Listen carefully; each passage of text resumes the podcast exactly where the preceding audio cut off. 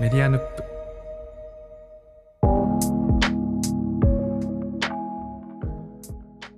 こんばんは佐々木ですこんばんは、てるです。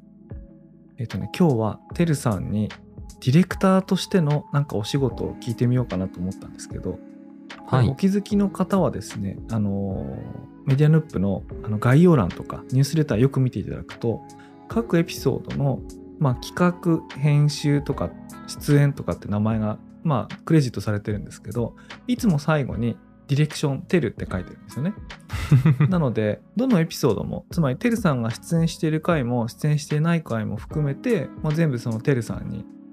こうディレクション音とかね企画とかのアドバイス求めてディレクションしてもらったりしてるんですけど、まあ、そのてるさんが最近こうメディアヌップ以外のあのポッドキャストのディレクションというかアドバイスとかも結構やってるって聞いたんでちょっとね、はい。それを聞こうかなと思ってるんですけど。まあそうですね。一番最近だとあの、世に出てるものだとあの、くしさんという方と洋平さんという方がやっていらっしゃる、ホットテックという素敵な番組がありまして、やっと世に出ましたね。やっと世に出た、これが長いこと出ないことで有名だったんですけれども、そう。今だともう世に出てて。はい。う収録はされてるのにずっと出ないで、はい、うんあったんですが、それの、あの、BCM ディレクションですね。うんうんうんあのーまあ、曲線なんて言われ方もしますが、うん。あのーこの番組にあった BGM であったり、まあ、そもそも BGM っているのかみたいな話であったり、あのージングルだとどういうのがいいのか、このテーマに合わせた形で、かつお二人の声、あの、お二人でやられてるラジオなので、お好きなものかつ声に合うものっていうのはどういうものかっていうのを、まあ、お互いの認識をすり合わせながら一緒に選んでいくっていうところをお手伝いしましたね。へー。えそれはヒアリングからスタートしたんですか、そうですね、ヒアリングからスタートしましたね。まず、どうういう、あの、BGM なしでもいいのかそうじゃないのかみたいなところもありますし、その上で、じゃあありだとするんだったら、どういう曲が好きなのかっていうのをまずちょっと上げてもらって、んうんただ、上げてもらったものそのものが、まあ、その、合うとも限らないので、その好みの、なんていうんですかね、オーラを感じながら、いや難しいよね BGM とかねいや、そうですね。なので、こちらからも多分、ちょっと多めに返すんですよ、最初。それはなんかあの頭の中にっていうかあるいはそのライブラリーっていうか、そのサイトの中に大体この辺が良さそうだなっていうストックが頭の中にある状態でそこに合わせていくんですか、それともそうじゃなくて、はい。希望？希望をヒアリングしていってそれに合うものを結構1から0から探していくような感じなんですか？えっと、ちょうど半々ぐらいで、うんうん両方ある僕僕が使ってる、あの、オーディオのストック型のまあクラウド的なものがあって、あの、ストックフォトみたいなクラウド、ストックオーディオみたいなサイトがあるんですが、そこの中で、まあ、これかなっていうのはなんとなくイメージとしてはあって、で、あの、ニーズが来たものがあって、で、それを、どれぐらいかな？まあ、2、30あよ4、50曲ぐらいバーって聞いて、まあ、良いなって思ったものは、一旦落としておいて、後から聞き直して、えーこれはちょっと聞いてみてほしいなっていうのをピックアップして送ってみたり、ちょっともう最初から声当てて、こんなイメージになりますよっていうのを送ってみたりとかっていうのをして選んでいきましたね。なるほどね。あそれ4 5 0曲もやるんだそれはそれは確かに大変っていうかあのヒアリングしたり絞り込む手がかりがないと絞れないねそれは、そうですね。曲自体は多分本当無せ無限大にあってしまうので、うん。で、かつ、なんだろうな、こっちも聞きながらなんとなく合わせていくところもあるので、うん、いや僕の時あのテルさんにお任せしたからぼ俺全然そのこれがいいと思いますってあ いいですねとかって言ってその仕上がった23曲しか聞いてないからその その,、はい。その前の数十曲ってのは俺聞いてないからその大変さは分かってなかったけど。でもメディアループもほぼ同じフローでしたね。うん。そうだね聞き取りっていうかあの時は打ち合わせはい。みたいなものはやってでしたね。でそのでから先お任せしちゃったんだけど。そう、そんなにこう、特定の何かっていうのがインスパイアされないようなものがいいっていうところがあったので、っていうものを何曲か探していって、声を入れてみた、声も当ててみたら、あ、これしかないやってなったので、それにしたっていううん。ところを出したら OK っていう形でしたね。なるほどね。いやでもね俺その結果なんだろう。あのメディアンループとホットテックの音って似てるとは言わないんだけども、別に似てない 聞けば似てないんだけどなんだろうその作り込まれ方はい。が似てる？なんて言うんだろうこうえっ、となんて言うんだろうこういう雰囲気できたら次は外すとかここでこう、うんうん。ちょっとムードを変えたら次はこんな感じに行くみたいななんかその辺の構成がちゃんと作り込まれてる感じがメディアループと似ててこれ兄弟 兄弟みたいな番組だなって聞いて勝手に思ってすごいめちゃくちゃ親しみを持ってんだけど。そうですね、なんだろうな。あの、同じ出身感あるのかななんていうか。そうなんだろうね。これあこれプロデューサー一緒ですって言われたらああそうやそうだよね。ってなんか思うようなあディレクターか。あそのええ。思うような感じありますよね。あれ何なんだろうなうん、まあ、もちろんあくまでもあの、曲作った方がいて、その方のものですし、そのお二人の好みに合わせて僕曲出しただけなんですけど、まあ、僕の好みが入っていることは、まあ、否めないは否めないですね。そうあ曲がね似てるわけじゃないんですよねうん。その作り込まれた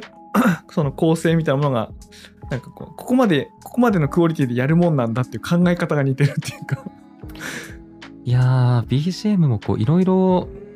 って、あるので、声に合って、かつ、なんだろうな、作り込まれてる、もうなんだろう、映画 BGM みたいな荘厳なものもあるわけじゃないですか。うんうんでも、それが合う人もきっといるでしょうけれど、ホットテックは、あの、親しみやすさみたいなところも番組のテーマにやっぱりあって、うんそことはちょっと違うので、そこまではいかないみたいなところとかが多分あるんだろうな、みたいなチョイスでしたねっていうことをやってましたね。そうかそういうの相談乗って、はい。あの相談乗ってるっていうことはそその前ももともとテレさん作ったんですもんね。そのヤング日経とかスプーンとかの。そうですね。あの、僕、スプーンで、まあ、一うん。配信者として音声トークを始めて、その時はもう自分でいろいろ BGM 探してっていう風にやったりして、喋って、自分のラジオを自分で作って、うん。で、そこから、えっと、スプーンの時も、あの、WebCM、まあスプーンの YouTube の広告って、あの、検索欄に入れたら、まあ結構微妙なサジェストがたくさん出てくるの、ちょっとあまり出しにくいんですけど、そこの広告として出す声を、あの、オーダーに合わせて撮ってっていうのを何パターンか出して、こう、まあ、それも声のディレクションも自分でやりながらっていうのですよね。あれ？スプーンって1ユーザーって言いませんでしたっけ？一ユーザーなんですけど、僕、YouTube の CM とかの広告にうん。していただいてたんですよね。あつまりそのトップユーザーというかその中でもはい。その作る能力のあるユーザーに運営側から声がかかってああ、そうですね。CM 用の素材とかクリエーションをお願いされたってことですか、なんか、そういうことね、うん。おかげさまでというか、あの、八木さんという、あの、オトナルという会社の八木さんという方が、あの、音声コンテンツに関する本を、まあ、書かれてるんですけれども、そこで、まあ、スプーンの、あの、ポッドキャスト、キャストの例として挙げていただいたり、うん。あの、アプリマーケティング研究所というところのですね、あの、いろんなアプリのグロース戦略とかをご紹介しているメディアさんなんですけど、そこでスプーンが取り上げられたときに、まあ、ユーザーの、あの、声を使った広告にしたら CPI、えっ、と、インストール単価がすごく落ちたみたいな例で挙げていただいたりとかっていう形で使ってもらったり、あと TBS のラジオ、あの、カジサジっていう番組があったんですね。うんうん。そこのラジオの広告の声、なんで TBS で流していただいたりもしたので、本当にありがたいことだったなっていうところの広告の声をは今出してましたね。今の話興味あるんですけど、はい。えー、とユーザーのコンテンツユーザーの声を使ったらもう CPI が下がった、つまりこ効果が良くなったっていうのはあ、そうです、そうです。はい。それはなんていうのプロの声プロのクリエーションを使うよりも一般ユーザーの方が親しみがあったからってことなんですか？それともテレさんが作るものがプロを超えるクオリ良いクオリティだったか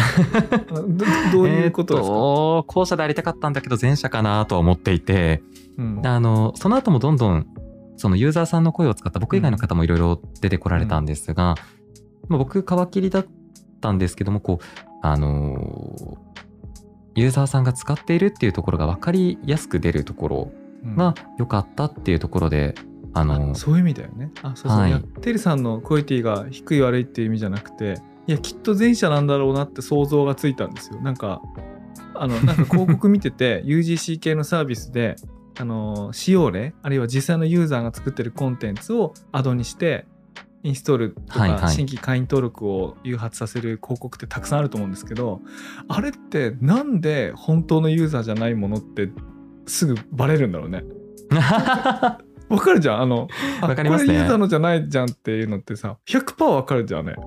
あでも多分あの良かったのは別にそれ用に作ったものじゃなかったんですよ。うんうん、あでしょ？あそうそう。つまり本本物の本物のだからですね。うん、それで、まあ、それなりにちゃんと音質とかも整えて当時やっていたのがまあ良かったのかなっていうところもありますし、まあセミプロみたいな感じだったのかな、まあ、全然アマチュアだったなって今だと思うんですけど。うんいやそのねその作るもののクオリティがプロかアマかっていうことというよりかはユーザーが本当にそのためのものに作ってるものかどうかって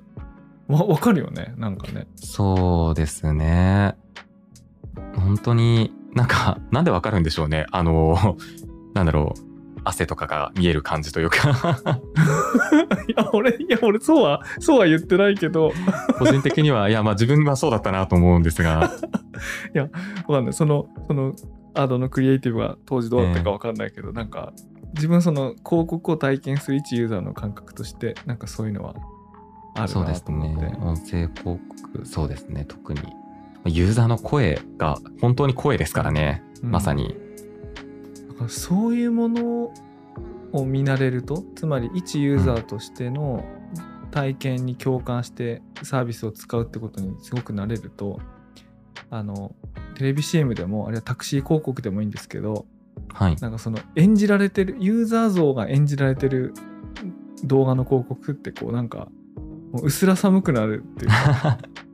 なんペレソナってなんだろうみたいな感じがしますよね。そうそうそう。なんかすごいね。特にタクシー乗ると思うね。なんか。タクシー広告ってなんかもうほんとテレビでもなかなかお目にかからないようなこう絵空元のユーザーがなんかこう、あの企業名言うのやめろ。そのなんか企業名すぐ出てくるけど。ですかなんかなあるよなと思って、そうですね。うん、うん。いや例えば名刺管理でもはい。あのはあるいはキャリア採用のサービスでも はい。何でもそうだけど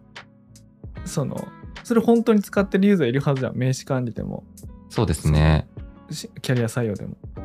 でもなんかこうまあいいか。ちょっとあのちょっと角が立つ可能性も感じながら。こういう話が一番面白いんだけどな。ですね。あとはそう、あの、先ほどご紹介いただいたヤング日経か。ヤング日経では喋り手もやっていて、その間、ちゃんとなんかアナウンススクール通ったりとかもあったんですけど、NHK のやつ。ねいやそれに比べるとなんか僕なんかそういうの全然訓練受けてないからテレさんからチラッといやいやいやいやチラッとってかチラッと聞いた話もなるほどだったしいつかちゃんとそのやり方とかあのウォーミングアップとかなんかそういうのを教わってみたいなと思ってるんですけどね。そうですね。本当になんか、それこそスプーンで一番最初に投稿したコンテンツが、うんあの、もう1分で声が良くなる音声と、あの、発声トレーニングみたいなやつを上げてたので、なんかそういう話もこれからしたいですね。えそのなんかそれつまり準備体操みたいなやつ？必ずあ、そうです、そうでのす。必ずこれをやるとどんな人でもそはいのなんか一定程度その人自身のあの自然な発声、自然ないい声になるっていうのが、魔法のようなものがあるんですよ。えそれどういうやつですか？これ、それこそスプーンで開けたやつそのままやるんですけど、うんあの、タングトリルって言って、うんうんあの、プルルルルルってやるやつですね。プルルルルルってやつですかそれです今。ああ、もう、どんどんいい声になります、それで。えなんでこれた単に舌が動いてるだけでしょこれこれ、なんで舌が動いて、プルルルルルってやってる中で、こう、喉が、あの、温まってほぐれていくんですよ。あじゃあこれ今何秒とかじゃなくて 1, はい分間ぐらい長い間やるってことなんそうです、そうです。何回もこう、低い音、高い音、プルルルだったりも、こう、いろんな音をやることで、あの、うん喉が開いて、まあ、なんだったら呼吸もどんどんするようになるので、お腹も緩みますし、あの、全ポッドキャスターの方、収録前に3分でいいので、ちょっとやるだけでだいぶ変わると思います。へえそういうあなんか言われてみればなんか単純なことだけどはい。撮るときにいちいちそこまでやる人いないほとんどいないと思うんだけどそうですね。やると差が出るいってことなんだね簡単で短い時間で。ですし、なんか例えば、プレゼンの時とかちょっと声出なくなっちゃうとか、うんあの、ウェブミーティングちょっと緊張してみたいな方というか、そういうシチュエーションでも使えるので、すごい汎用性あるテクニックなので、ぜひという気持ちがなるほどね。ありますね。ウェビナーとかでね。いや、はい。まさにい。や僕その別におしゃべりはうまくないんだけどその会社の中で何十人か相手に資料を説明するみたいなことは比較ええ的機会があるので、あのやり慣れてるっていうか大体緊張しないでやるんですけども、はいなんか。ね10回に1回ぐらいねなんか緊張してしまう時があって それは偉い人がいるとか、なんか不慣れだとかじゃなくて、うなんかねよくわかんないんだけどなんかね呼吸をするのを何回か忘れてしまう時はいはいはい。があってそれ多分こうなんか緊張してんのかなわかんない集中しすぎてんのかあるいはその反応があるはずだと思った時に、うん反応がもらえないことでちょっと焦るとかわかんないななんかいくつか重なった時にはいはいはい。次長いブレスであのな一息に喋んなきゃいけないことがあ今胸に入ってる息だと足りないってなんか、気づく時にパニックになってその声が震えたり声がちっちゃくなっちゃったりして動揺する時があってあこれなんかちゃんとちゃんとこう呼吸してあの、事前にちょっと体操しといたらこんなことなんなかったのになみたいな思う時があって。あのなんかちょっと今ちょっと連想して思っちゃったんだけどなんかそのようなことを回避できるんだよね。体から回避するんだよね。あまさにそうで、まあ、声優さんとかもなんだろう、例えば小指怪我したり、小指折ってるとかだけで声出なくなったりするとかって、本当にある話 なんですよ。それそそんなことあるんだね。もう全然関係なさそうじゃんでもことが。そう、関係なさそうなことが影響しちゃうので、そういうのを防ぐためにも、なんかルーティーンみたいな形で、うん。あの、そういう風にしておくだけでだいぶ変わったりするみたいな話とかですかね、が今後できたらへ良いかもですね。ーそのなんだろうテルさん体操みたいなやつ？なんか。わかんないけど。しかもね、あまだ、あの、何個かね、滑舌を良くする特訓とかいくつか隠してるんですけど、実は。うん。それは話はね。なんかあれですか？なんかこう早口言葉みたいなやつやるやつ？そうなんですよ。早口言葉の、あの、を使って苦手な行とかが多分ある方いらっしゃると思うんですね。はいはいはいあの、作業とか、ら行とか苦手な方いらっしゃると思うんですけど、これ、ちゃんとうん特定のこう、滑舌トレーニングをしっかりやると全然治っていくんですよね。あそのこの行に聞くこの早口言葉この行に聞く言葉みたいなはい対応関係があって、特に苦手なところをまあ時間ない時は少し集中的にやればいいみたいなそうです。そういう風にして発声と、まあ、口、えー舌を鍛えていくだけで結構全然変わりますし、まあ、だから早口言葉あの特に一番やっていた時期高校生の時にアナウンス部というか放送部に入っていてアナウンスの大会とかやってたんですけどあのそういう時ってもう部内がですね早口言葉祭りになってな話すスピードが全員1.25倍ぐらいになるんですよね。あてるさん高校の時からその放送部とか放送研究会とかララジケンとかラジオ部とかなんかありますけど高校の時からやってるんですねそれ。そうですね、まあ、一中学の時から放送部でニコニコ生放送とかやっててみたいなルーツたどっていくとそうなりますね。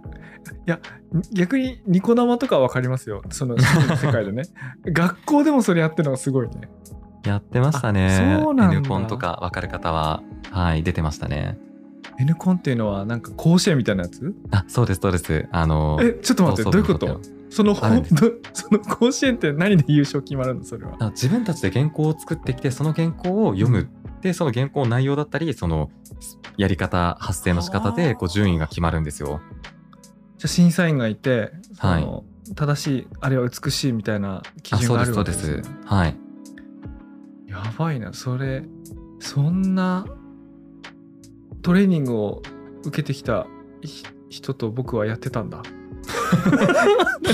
そうまあ、トレーニング、はい、そうですね。はい。そうねなんかいや僕もちょっとやらなきゃなまあ、でもやらな、きゃっていうか一番大事なのは話す内容というか、こう、自然にその人が話すことなんですけどね、とかって思ったりもしてますね。うん、それそうねあのてるさんね必ずどのどの企画会議の時もそういうことをおっしゃってくれるんでねその 心理的安全性高い状態で僕は収録に臨んでるんですけども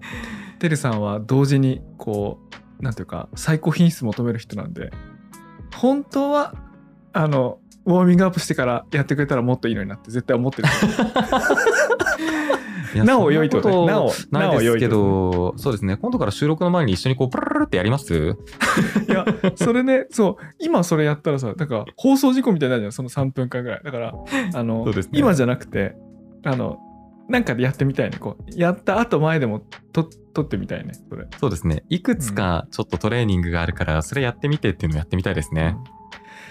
あ、そうだ。これ、あれしましょうか。今度、てるさんに、あの、はい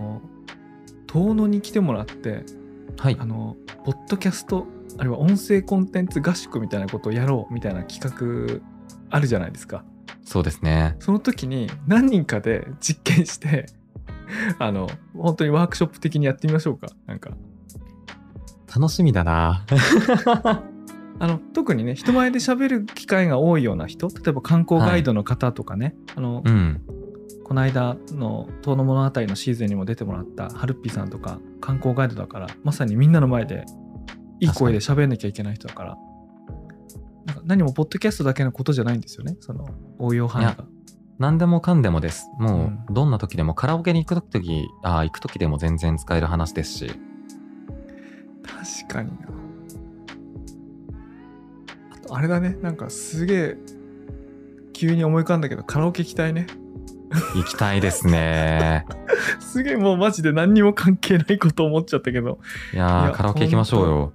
これいいね。なんかカラオケ行きたいな。いや、発声練習してからやるカラオケってマジでめちゃくちゃ楽しくて、うん喉温まった状態でやれますし、僕、高校生の時に、その、あれ、早くできるんですよ。あの、曲を。うんうんうんだから、よう喋る曲を最高の速度でみんなで競い合うみたいな遊びをしてたんですけど、やばいね 放送部の遊びはやばいね ちょっとおかしかったですね。楽しかったけど。とかとは、まあ、ネットでも別に普通にカラオケ行きたいですね。そうなんかそうねいやなんかなんでかなんで急にカラオケと思ったかあれだけどあのこのマイク 毎日マイクを前にして特にこれ歌ってないっていうのはなんかあそろそろ いいいいマイクもあるしそろそろ歌いたいなみたいなこう謎の連想ゲームで。まあ、確か宮本さんはイエティ買ったその日にカラオケして遊んでたって言ってましたけどね。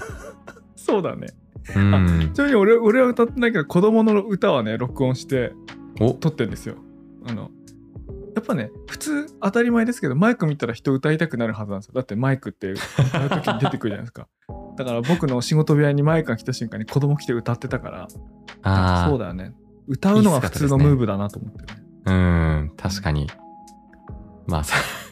ポッドキャスト撮っておる中で言うのもなんですが。そうそうそういやそうねそろそろポッドキャストにも主題歌とかをね用意しあ、ます確かに。えー主題歌とエンディングと 主題歌とエンディングと。いや、なんかね、いや、ほんとね、今、サイクル2なんですけど、もう、もっとね、あの、早くふざけていきたいなと思って、こう、あの、早くだんだんとふざけていきたい。ネタはずっとこういろいろね、僕も佐々木さんも温めてる最中なんですけどね。そう。そうね。そうだね。じゃあ、そういうディレクションもやっていきたいなと思います。だんだんとじゃあ、本当に次はワークショップっていうか、なんかまた別なやつ企画してやりましょう。そうですね。いろいろ、あの、お役に立てることあるかなと思いますし、楽しいので基本的に何もかもね、そうだね。気持ちよく喋れるので、とか。はい。じゃあ、今日はこの辺でありがとうございました。はい、ありがとうございました。